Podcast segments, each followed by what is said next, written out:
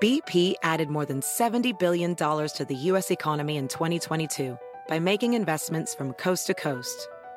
Investments like building charging hubs for fleets of electric buses in California and starting up new infrastructure in the Gulf of Mexico. It's and, not or. See what doing both means for energy nationwide at bp.com slash investing in America. Is America's primary system working? Is the Electoral College still the best process for electing a president? Could a third party candidate ever be successful? In a new season of You Might Be Right, former Tennessee governors Bill Haslam and Phil Bredesen gather the country's top experts to explore these issues and more as we approach the 2024 presidential election. Listen to You Might Be Right, a new podcast from the Baker School at the University of Tennessee, available now wherever you get your podcasts. Con nosotros el show de Fernando Espuelas, conducido por nuestro experto en política, Fernando Espuelas, aquí en KTNQ 1020 AM.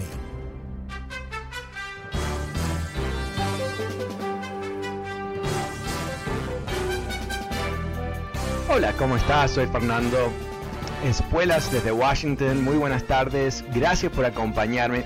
Hoy te quiero contar sobre un nuevo libro que se publica la semana que viene. Uh, un libro escrito por Stephanie Grisham, uh, que fue una de las muchas secretarias de prensa de Donald Trump. Y ella fue, bueno, una de las más famosas, no por lo que dijo alguna vez, no por sus declaraciones, sin duda, sino porque nunca hizo ninguna declaración. Estuvo nueve meses en el puesto y nunca tuvo una conferencia de prensa. No sé si la recuerdas por ese hecho. Literalmente el trabajo de la secretaria de prensa del presidente es hablar con la prensa, pero ella no hablaba con la prensa. Y ahora eh, publica un libro en donde ella reporta sobre lo que estaba pasando detrás del escenario. Y entre otras ah, interesantes ah, historias que cuenta, es que ella no tuvo conferencias de prensa porque tenía miedo que Trump le iba a obligar a mentir a los periodistas y ella no quería. O sea, una situación muy insólita, ¿no? Porque si estás trabajando para un mentiroso presidente, renuncias y te vas a tu casa, pero en este caso ella decidió hacer lo más insólito posible, que es no hablar con la prensa mientras siendo secretaria de la prensa. Pero eso no le quitó ningún tipo de capacidad de aprender quién es Trump y, y cómo él actuó como presidente cuando las cámaras no estaban rodando. Y es un escenario realmente aún más patético de lo que nos podíamos haber imaginado.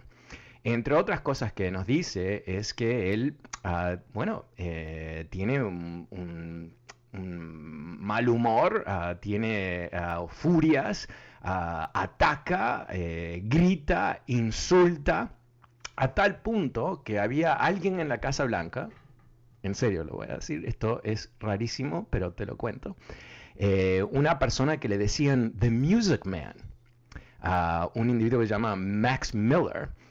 Y eh, ¿por qué le decían el Music Man? Es porque él sabe cantar canciones de shows de Broadway que le gustan a Trump, como Memory, The Cats. No te voy a torturar ah, cantando esa canción, es muy famosa, Memory, bla, bla, bla. Viste, no, no lo voy a hacer porque sería cruel hacerlo al aire con mi voz, pero eh, una persona dentro de la Casa Blanca que lo buscaban en momento cuando Trump estaba teniendo un ataque de nervios, cuando estaba tan enfurecido que la única manera de calmarlo es cantarle una canción.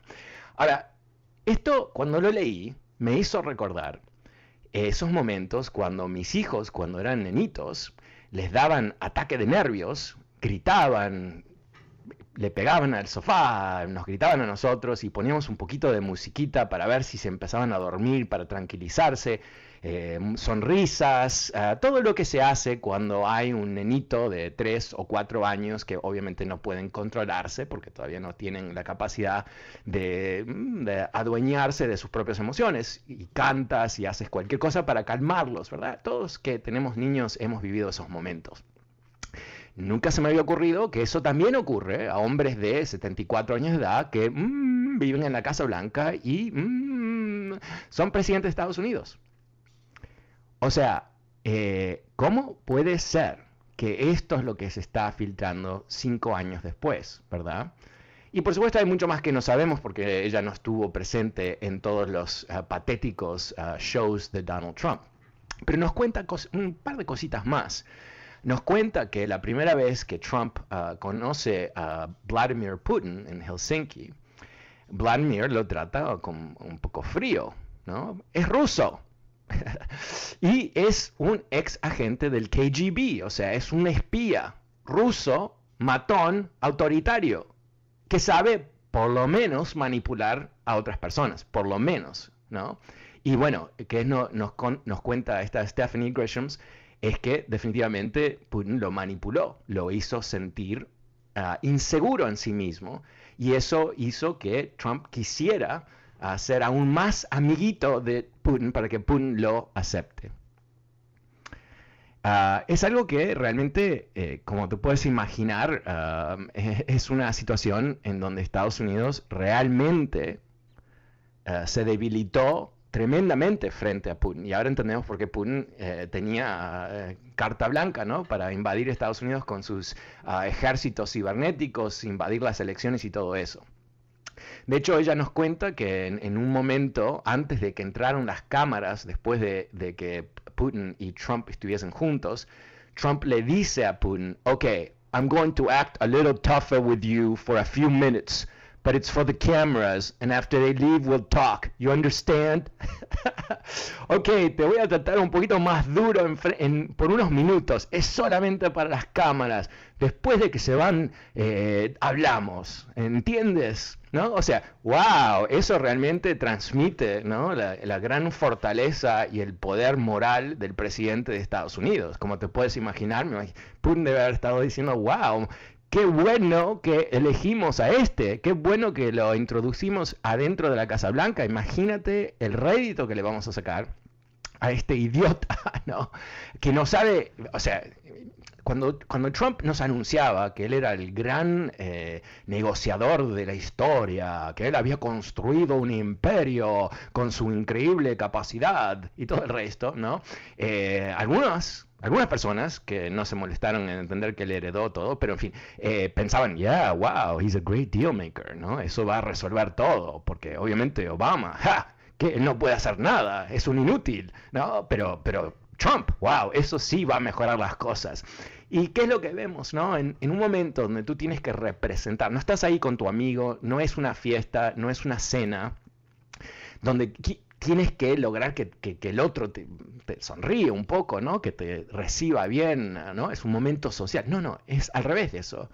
Es el momento donde tú tienes que actuar con la majestad de, no propia, obviamente, pero de la presidencia de Estados Unidos, el tremendo poder económico, social, político, militar, ¿no? Básicamente, lo único que tenía que hacer Trump en ese momento con Putin era imitar a cualquier otro presidente, ¿no? Cualquiera, porque había más de suficientes ejemplos a través de la historia de ver presidentes sentados con los rusos, con, los chinos, con quien sea, ah, con dignidad, con fortaleza. Y esto me hizo recordar este, esta conversación privada que él tuvo con Putin, básicamente diciéndole, soy un arrastrado, no, o sea, tengo que actuar de cierta manera en frente de las cámaras, pero no, yo soy blandito, yo soy un, bombón, ¿no? ¿no? No te preocupes, Putincito, yo, todo bien conmigo. Pero me, hace, me hizo recordar del, ah, del desglose del libro de ah, John Bolton, ah, que él recuenta la historia de cuando eh, Trump tiene una reunión con Xi, el presidente de China y le pide ayuda para ser reelecto, ¿no? Y como eso en ese momento, por supuesto, le entregó a los chinos, eh, bueno, confusión principalmente, porque sin duda pensaron que era un truco de algún tipo, ¿no? Que me está pidiendo esto porque en realidad quiero... En realidad no, quería ayuda para ser reelecto. Es tan simple como eso.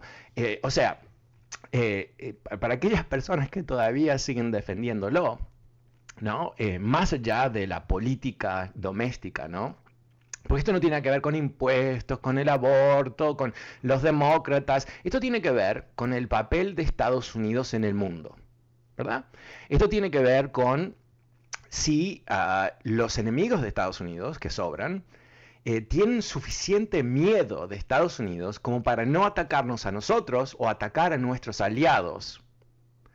Y caso contrario, ¿no? Si no tienen miedo, ¿qué, ocurre? Bueno, e, existe un nivel de, desestabilización mundial, ¿verdad? Porque eh, siempre va a haber alguien que no calcula bien, siempre va a haber alguien que dice, bueno, eh, quizás me agarro esta islita por aquí, quizás presiono a este país por allá, y hay, eso quizás llega un momento donde inclusive un tarado como Donald Trump tiene que tomar acción ah, dentro de la defensa de Estados Unidos y sus aliados no ocurrió, pero eso es el, riesgo de tener un presidente débil, un presidente que no goza de respeto de nadie. Eso es también lo que creo que, es, clarísimo.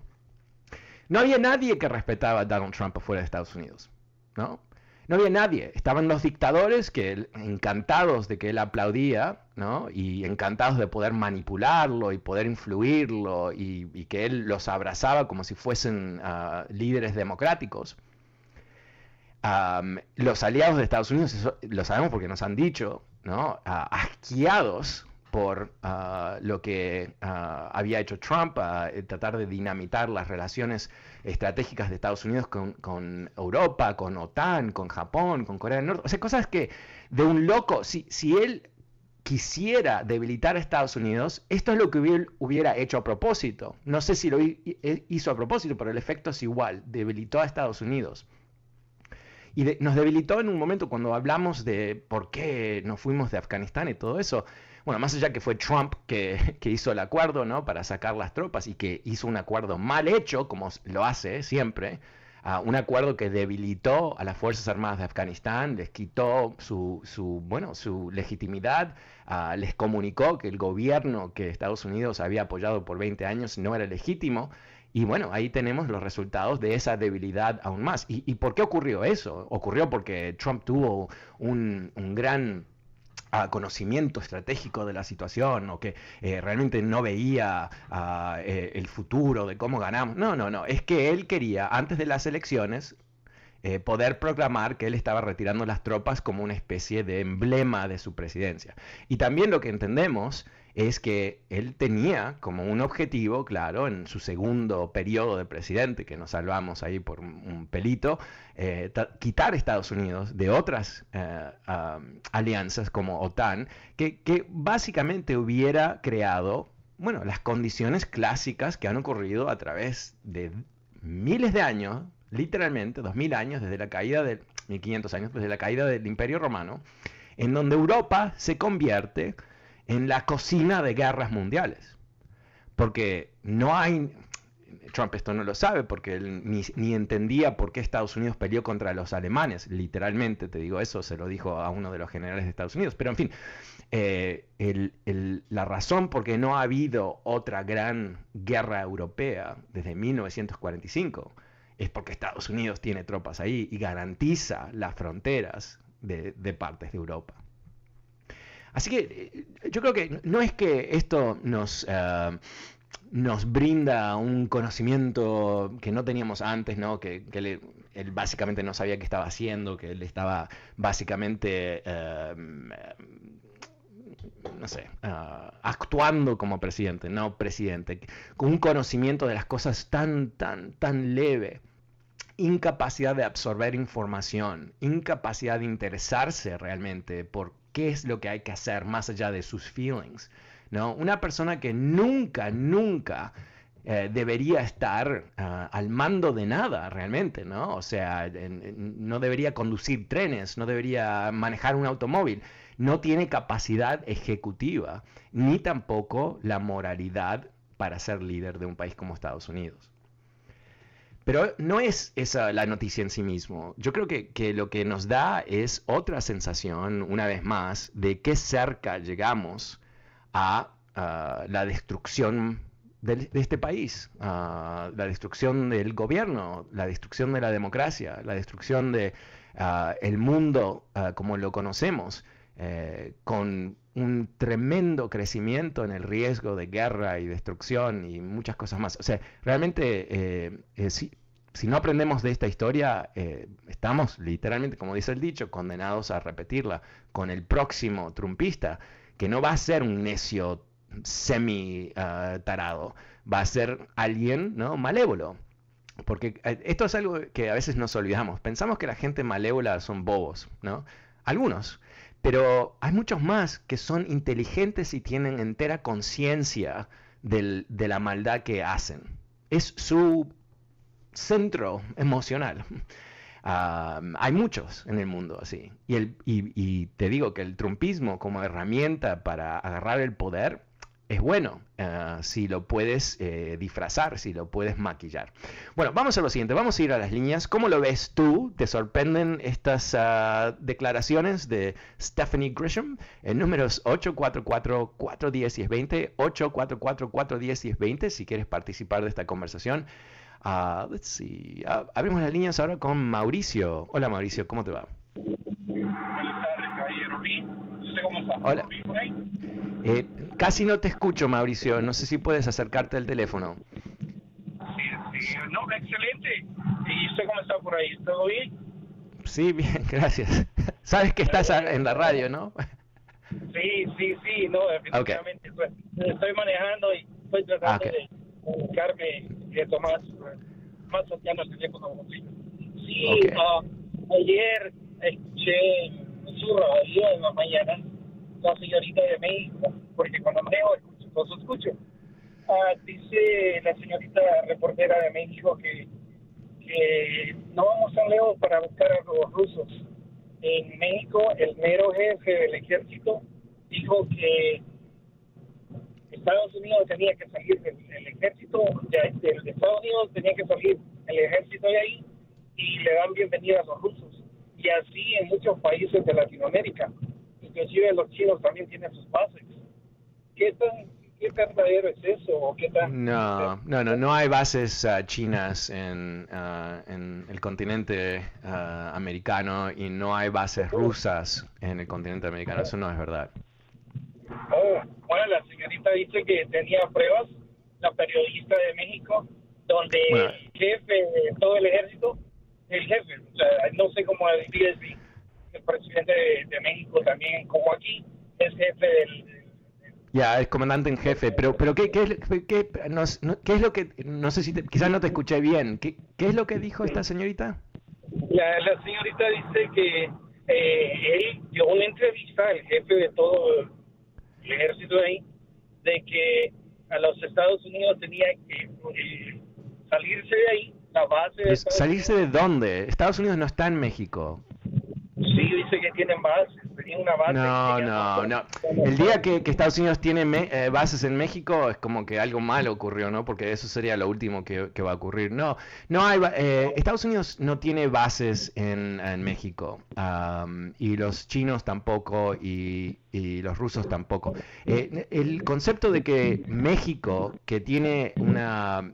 Ah, a, ver, José, si puedes bajar, porque está saliendo mucho ruido al aire el concepto de que México va a permitir a rusos en una base en México es un concepto netamente nulo, porque Estados Unidos nunca lo permitiría. Y, no digo que invadiría México ni nada por el estilo, es que no, no, se haría, eh, sería absurdo, sería una, un, un ataque a la relación bilateral Ah, muy profunda. Nunca va a ocurrir eso, ah, al menos que, bueno, que Estados Unidos está en ruinas o algo así, no sé, pero eh, eso no es verdad. Mira, eh, el, problema a veces, y, y, no digo que es tu problema, Mauricio, el, problema a veces escuchar cosas en la radio es que no, no llegamos a, captar exactamente quién está hablando y no, no tenemos suficiente información para ah, evaluar si lo que dicen es correcto o no. Eh, lo, que hay que entender de, Estados Unidos en estos momentos es que ah, los cuatro años de Donald Trump realmente ah, representó una caída brusca en el poder total de Estados Unidos. ¿Por qué? Porque parte del poder de un país tiene que ver con su prestigio, tiene que ver con su marca, si tú quieres. Una marca eh, eh, o sea, ¿cuál fue el concepto militar de Estados Unidos después de la caída de, la Unión Soviética? Eh, que vamos a, ser tan, tan poderosos que nadie se mete con nosotros y entonces no vamos a tener que pelear guerras al menos que nosotros elegimos hacerlo. Ese era el concepto. Pero después de lo que ocurrió con Trump, donde ese, es, ese concepto de que nosotros no vamos a la guerra, al menos que nos pidan, o vamos a salvar a alguien, o vamos a parar una invasión, funciona dentro de lo que sería un manejo del gobierno normal, ¿no? Donde hay reglas, donde eh, el secretario de Estado no es un loco, donde el, secretario de Defensa tampoco, donde, ¿no? Ese tipo de cosas. ¿Y qué es lo que, que logró Trump? Logró mostrar que Estados Unidos si, si es necesario o, o, si llega a esa situación, puede ser otro país tercermundista como cualquiera. Eso es lo que pasó. Bueno, vamos a una pequeña pausa. Números 844 410 y es 20. Soy Fernando Espuelas y vuelvo enseguida con más de tus llamadas.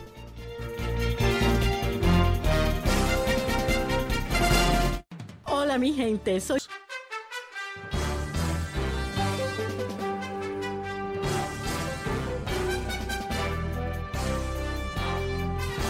Hola, ¿cómo estás? Soy Fernando Espuelas desde Washington. Muy buenas tardes. Gracias por acompañarme. El número es 844-410-1020. 844-410-1020 si quieres participar de esta conversación. ¿Qué estás pensando tú? Bueno, llámame y cuéntame. Ahora paso con Pablo. Hola Pablo, ¿cómo te va? Buenas tardes. Eh, Fernando, buenas tardes. ¿Cómo estás? Bien, gracias. ¿Y tú? Bien, bien. Oh, solamente quiero aclarar una cosa del que el oyente pasado que el que acaba de decir que en México hay bases militares no, no, es cierto. Lo que sí había era una oficina de la DEA. Ya. Y, el, canciller este Marcelo Ebrard fue que lo, lo, corrió, pues. Ah, ok. sí, pero eso no son militares, eso es una, una un, es como la FBI, pero enfocada en, en narcos, ¿verdad? Pero eh, base militar no se puede. No. México Me imagino que... No, México, en, por, supuesto que no, o sea, sería como un, así una locura. Pero también, ¿qué, ¿qué, va a hacer Estados Unidos con una base militar en México? ¿Para qué? Si, está un paso nada más. Claro, exacto. No solamente eso, pero ¿quién va a atacar a México? Eh, nadie. No va con eso. Y lo que dijo la, en, la mañana fue yo tampoco creo eso porque sé que había una habían soldados este, rusos en México no creo eso yo. No no mira eh, eh, eso eh, si el gobierno de México permitiría que soldados rusos estuviesen en México, eso sería como decirle a Estados Unidos, vamos a romper las relaciones con ustedes, vamos a salir de, de NAFTA, eh, vamos a desconectar nuestra economía de Estados Unidos y de Canadá, adiós, porque eh, de Estados Unidos eso se vería así, se vería como el comienzo del fin de la relación.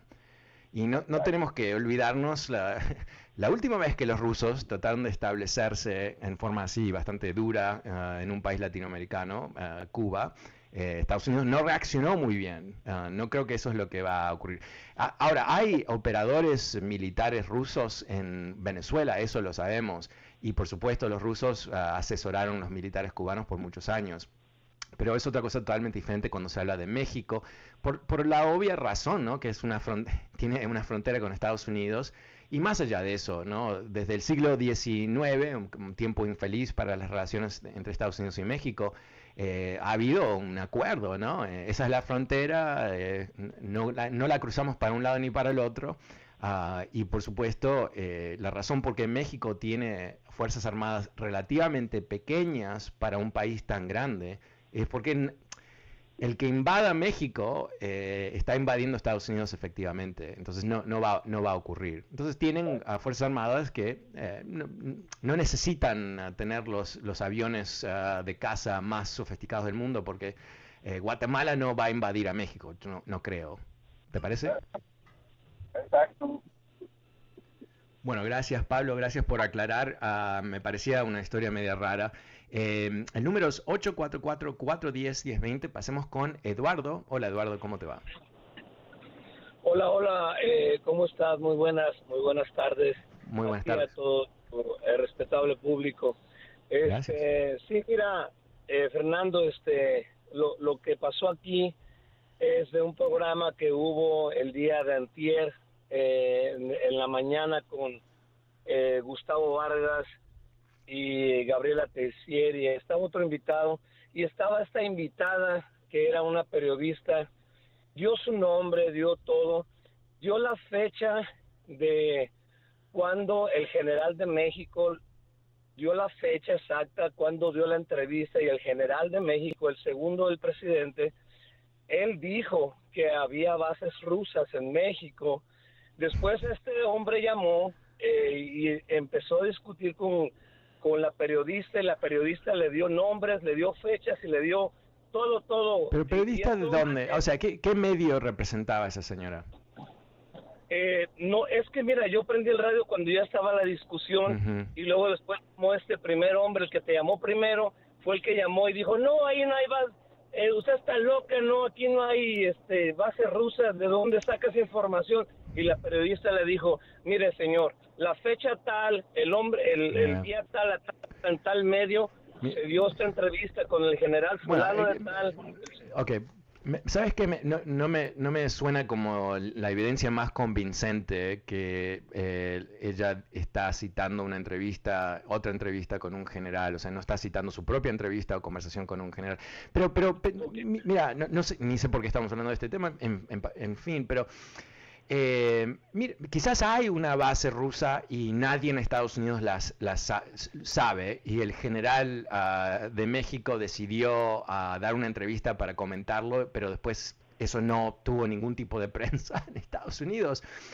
Eh, yo creo que sería, ¿sabes qué? Eh, si hubiese una base rusa en, ah, en México, sería algo tan trascendente para Estados Unidos tan trascendente para la relación ah, bilateral con México que es, poco probable, ¿no? Y honestamente no puedo opinar, no sé de quién estamos hablando, esta señora, no sé si es creíble, no creíble, si, si es... Uh, Sabes que a veces, no, tengo idea, ¿no? No estoy diciendo que este es el caso, pero hay cada tanta persona que entrevistan en radio que realmente eh, no podemos uh, fiarnos muchísimo de lo que dicen necesariamente. Pero, pero mira, eh, no nos preocupemos. Eh, si hay una base rusa en, México, eh, lo vamos a escuchar desde Washington. Eh, va a haber un escándalo, sería un, escándalo. Ah, habría, no sé, el embajador de Estados Unidos en México, lo llamarían a Washington, habría toda una cantidad de cosas. Y, y, hay que recordar algo que es muy simple, ¿no? Estados Unidos tiene muchísimo control sobre la economía mexicana es muy simple eso, ¿no? Ah, quiere decir que México tomaría la decisión de destruir su propia economía para tener una base de los rusos. ¿Y para qué? ¿Con qué objetivo sería? O sea, ¿cuál sería el beneficio para México de eso? ¿No? Eh, ¿Cuál sería? Mm, sí, Nada. Fernando, nomás te quiero, eh, Fernando, eh, mira, nomás te quiero decir de que esto, toda esta plática se llevó a cabo también porque el presidente de México ahora en el, en el día festivo de, de, las fiestas patrias invitó a este cubano y de ahí también se, se pues se, empezó toda esta conversación de que de que López Obrador estaba eh, con, con, con, Rusia, con Cuba y con todos esos países eh, y, y, entonces de ahí empezó y de ahí como te digo Gustavo Vargas y Gabriela Tercier del Canal 34 y de Univisión fueron los que invitaron a esta periodista y fue cuando este hombre habló y se dio toda esta entrevista. Ok, mira, eh, eh, primero eh, ponerlo en su contexto histórico. México, históricamente, antes de López Obrador, ha sido el país latinoamericano con mejores relaciones con Cuba. casi siempre, no todas las presidencias, sino todos los años. Ah, recordemos que eh, cuando fracasa el primer golpe de Estado, el intento de revolución de Castro, eh, ¿dónde va Castro? Va a México. Ah, cuando él vuelve a Cuba, vuelve de México. ¿no? Ah, así que eh, eso, que, los presidentes mexicanos tengan una relación con Cuba porque sabe que les molesta a Estados Unidos, por supuesto, no me sorprende. Ah, siempre en México, o por ejemplo en la Organización de Estados eh, Americanos, de OEA, eh, siempre son los que defienden a, Cuba, ¿no? Eso es histórico y lo hacen para ser la contrapartida de Estados Unidos. Pero de ahí a una base rusa en México es un concepto muy, muy extraño y, yo diría que, eh, aunque lo dijo esta señorita, esta periodista, hay que buscar una segunda fuente, ¿no? Um, yo lo voy a buscar, en el próximo corte comercial voy a buscar un poco en internet a ver si encuentro algo. Quizás hay algo que no, no, no vimos. Gracias, Eduardo. Gracias por clarificar. El número es 844-410-1020. Pasemos con Arturo. Hola, Arturo, ¿cómo te va? Hey, Fernando. Bien, gracias. Hola. Oye, ¿sabes qué? Acabo de... Uh, de este averiguar lo que estabas comentando en el la tema principal de Stephanie Grisham. Yo creo que sabes que sí es sí es muy relevante lo que lo que está diciendo la señora. Al menos de, vi los titulares, ¿ok? No, estoy, estoy manejando también, pero vi los titulares. Y que, y que una señora que está en los círculos más cercanos a, al presidente, al ese señor, el gordito amarillo, este, uh, es, es muy importante que, que, la gente escuche, que la gente más cercana a él diga cómo es ese, ese señor. No, que era que no, no podía con Putin, le tenía miedo a Putin. Le tenía miedo. Que, que este, que, uh, ay, se me olvidó todos los titulares, pero que, o que tenía, que era muy uh, corajudo, que no tenía no tenía como, no era un presidente, una persona con, con, integridad. O, y, para mí es importante ahora que revelar eso porque la historia, poco a poco, la historia va a juzgar a este señor.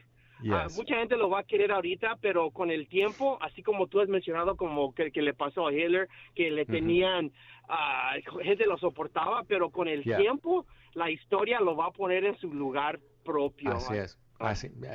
Clarísimo, 100% de acuerdo contigo. Eh, yo creo que lo, que lo que estamos viendo ahora es la verdad de quién es el hombre ah, cuando las cortinas están cerradas, cuando las camas están apagadas.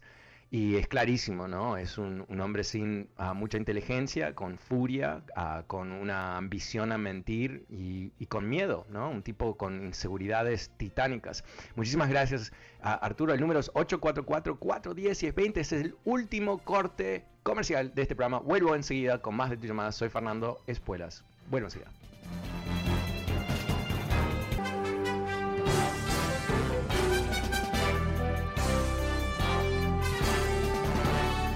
Hola, ¿cómo estás? Soy Fernando Espuelas desde Washington. Muy buenas tardes. Gracias por acompañarme. El número es 844-410-1020. 844-410-1020. También recordándote que este programa está disponible a través de podcast.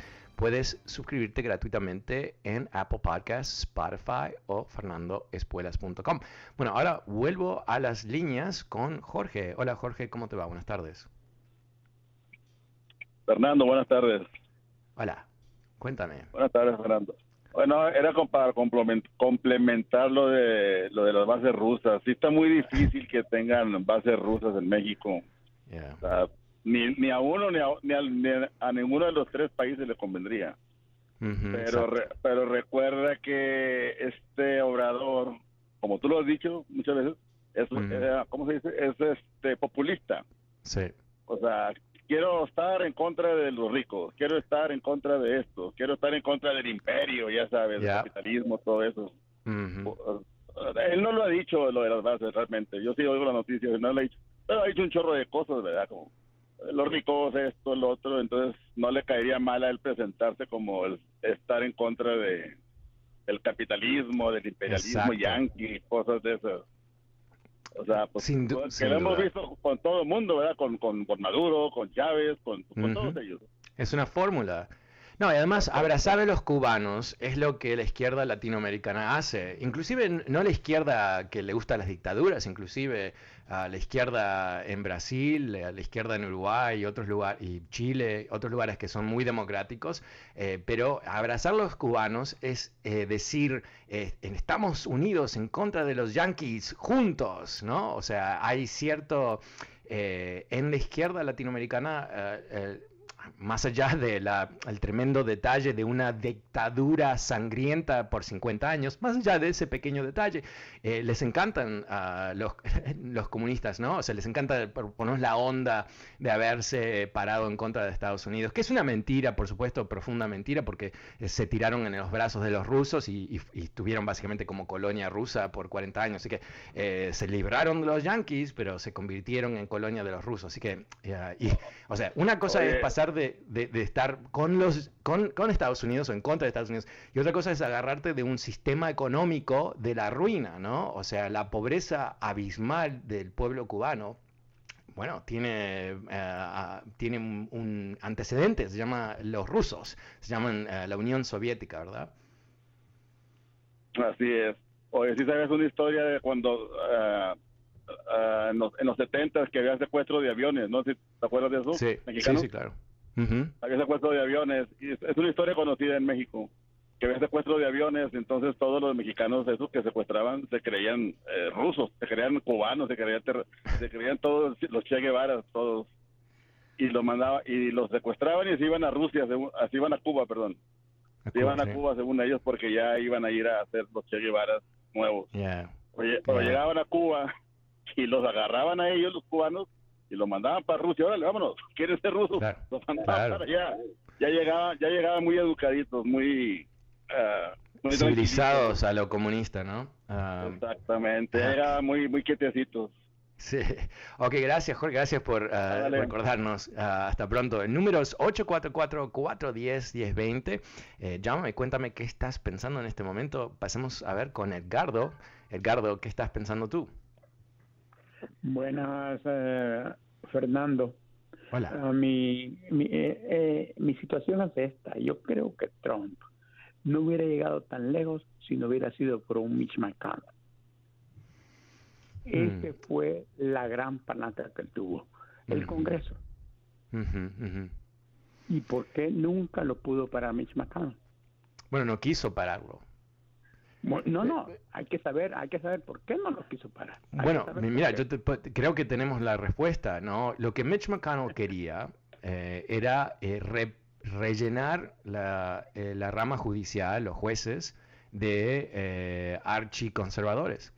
Y en Trump eh, le dio, o sea, Trump eh, de alguna manera para Mitch McConnell era alguien eh, perfecto porque el Trump no conocía a un juez del otro, no le importaba, le importaba que eran jueces nombrados por una organización que se llama The Federalist Society, que es una ultra organización ultraderechista. Y McConnell feliz de la vida de, tener esos jueces que él podía aprobar así en forma ah, muy agresiva, cambiando las reglas del Senado.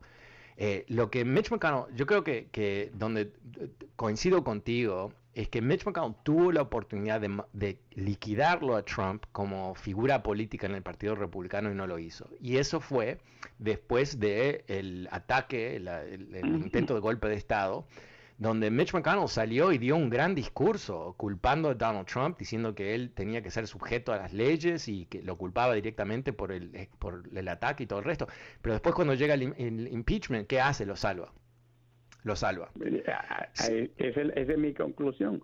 ¿Por qué Mitch McConnell tiene los jueces y tiene todo lo que él se suponía que venía en agenda desde tremendo horror y, la, razón la razón fue el, el, el, cal la, Perdón, zancadilla ahí.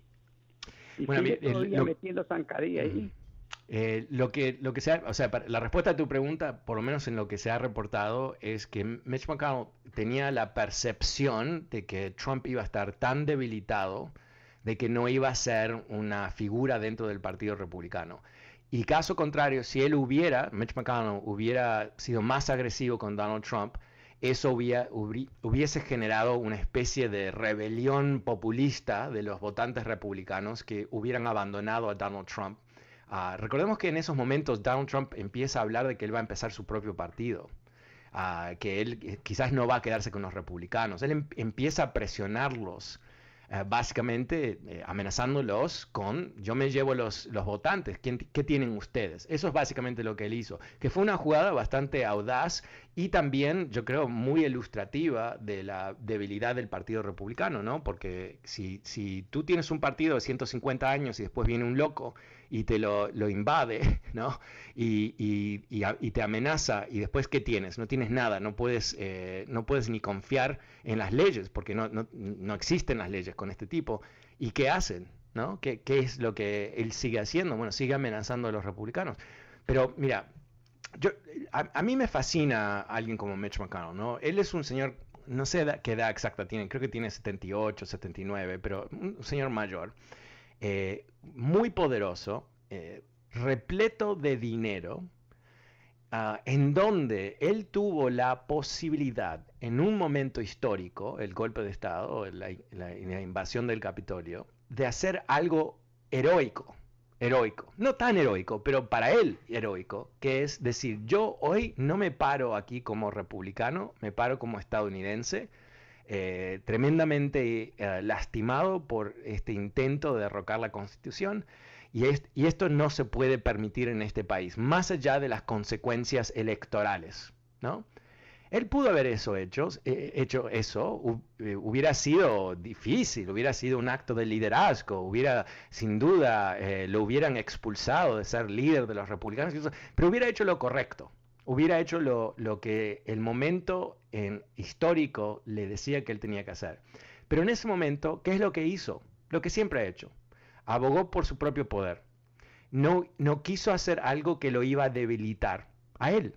¿No? Olvídate del país. Y, por favor, ayer, ayer hubo un, voto aquí en el Senado de Estados Unidos donde todos los republicanos votaron en contra de la posibilidad que Estados Unidos, que el, Congreso suba el techo de la deuda. ¿ok? No, no solamente votaron calladitos, ¿no? no es que votaron sus 50 escaños y nada más, y entonces se aprueba. No, hicieron el filibuster. Quiere decir que bloquearon el voto, haciéndole imposible que los 50 demócratas puedan aprobar subir el techo de la deuda. Esto es una estrategia de, Mitch McConnell, ¿no? Él está creando una situación de inestabilidad porque en la inestabilidad él piensa que los republicanos ganan poder. Pero, ¿qué es lo que él está haciendo? En un momento donde el país no está en su mejor momento, en donde estamos, por un lado, en forma objetiva, recuperándonos económicamente, aunque hay ciertas ah, ah, nubes ah, con el tema del COVID, Obviamente el COVID sigue, 2.000 muertos por día, no o sea, es bastante, es suficiente, es más que bastante, ¿no? y con todo el lío de Afganistán y todo el lío de Trump. Este sería el momento para Mitch McConnell actuar como un líder real. Eh, que se pare ahí y diga, no que se entregue a los demócratas, no que les diga sí en otras cosas, pero el techo de la deuda es literalmente la autorización del gobierno de pagar lo que ya debe. No el futuro, lo que ya debe. ¿Ok? Dicho de otra manera, es para pagar lo que se aprobó y se gastó bajo Trump. Eso es lo que es. No hay otra cosa. Eso es lo que es. Entonces, pero, y, perdón, último puntito, no pagarlo, perdón, no subirlo, implica default implica eh, que se caiga el gobierno de Estados Unidos en términos financieros, el dólar, la economía de Estados Unidos y la economía mundial. Eso es lo que implica, ¿no? Sin exageración. Entonces, ¿no sería este el momento para Mitch McConnell descubrir su héroe interno que lo tiene muy escondido? ¿No? ¿No sería el momento donde él dice, podemos pelearnos sobre todo el resto de las cosas? No esto, no esta vez. Y, esto no es que eh, esto representa una gran entrega, un, un, rendimiento, es lo que hicieron los demócratas, los demócratas cuatro años cuando Trump estaba ahí y los republicanos necesitaban el voto de los demócratas porque ellos no tenían 60 votos en el Senado. Y los demócratas lo hicieron. ¿No? O sea, eh, los demócratas no jugaron con esto porque no querían dañar el país. Entonces aquí tenemos dos ejemplos, ¿no? Uno de hace seis meses atrás, donde Mitch McConnell eh, entrega al país a, la incertidumbre de, este hombre, eh, donde él tiene la posibilidad histórica de liquidarlo, de quitarle el derecho de presentarse a, las próximas elecciones, y no lo hace. Él toma la decisión para Mitch McConnell, para el Partido Republicano, en contra del país, ¿no? Y hoy, ah, ayer, perdón, hizo lo mismo, hizo lo mismo. Hoy, ah, para darte un poquito de, información, ah, Schumer, el, líder del, Senado, de los demócratas, pero el líder del Senado, dijo, ok, ustedes no quieren acompañar el voto del techo de la deuda. Ok, perfecto. Déjennos a nosotros ejercer la mayoría de 50 votos más uno, sin ningún voto republicano, para aprobar subir el techo de deuda. O sea, las manos de ellos limpias votan en contra. Una cosa es votar en contra, otra cosa es hacer un filibuster. Cuando haces un filibuster no hay una votación posible. Eso es lo que quiere decir.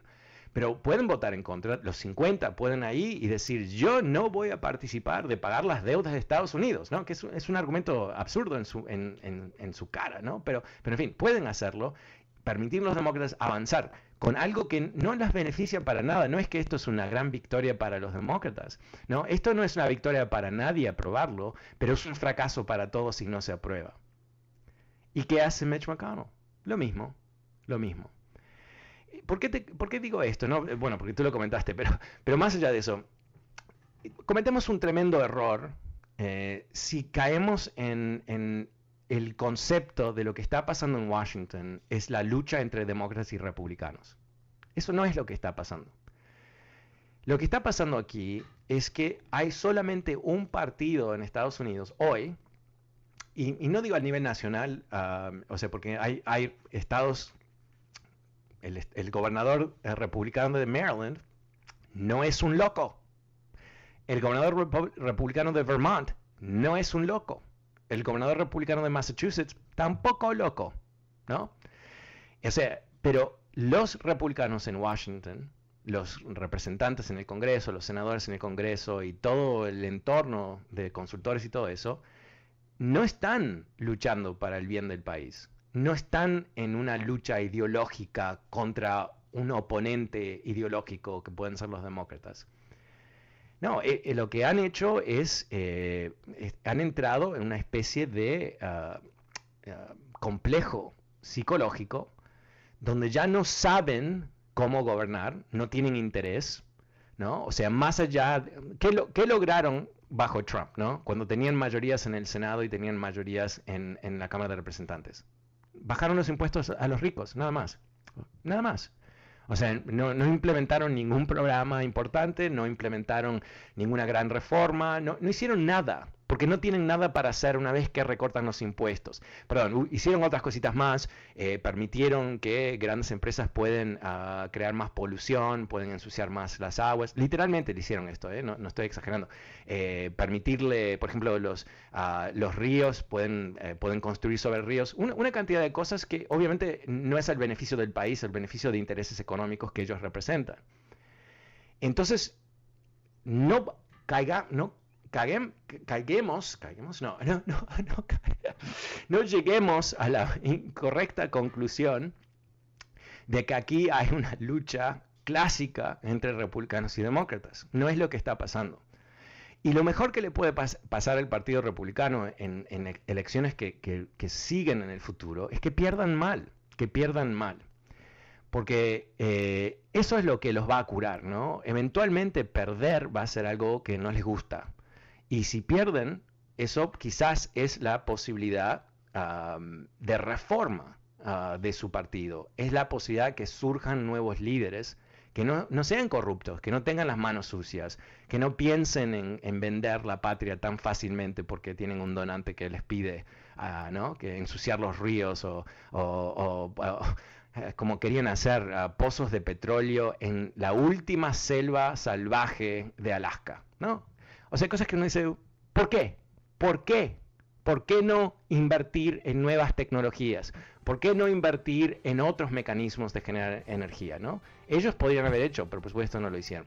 Bueno, me he quedado sin tiempo. Vuelvo mañana. Soy Fernando Espuelas. Muchísimas gracias por acompañarme. Muy buenas tardes. Chao. BP added more than $70 billion to the U.S. economy in 2022 Investments like acquiring America's largest biogas producer, Archaea Energy, and starting up new infrastructure in the Gulf of Mexico. It's and, not or. See what doing both means for energy nationwide at bp.com slash investing in America. You might be right. It's simple, but something you almost never hear in politics today, with each side more concerned about scoring political points than solving problems. I'm Bill Haslam, a Republican. And I'm Phil Bredesen, a Democrat. We're former Tennessee governors, and we invite you to listen to our podcast, You Might Be Right. Join us and guests like Al Gore, Paul Ryan, Judy Woodruff, as we take on important issues facing our country. Listen and subscribe to You Might Be Right, a new podcast from the Baker School at the University of Tennessee.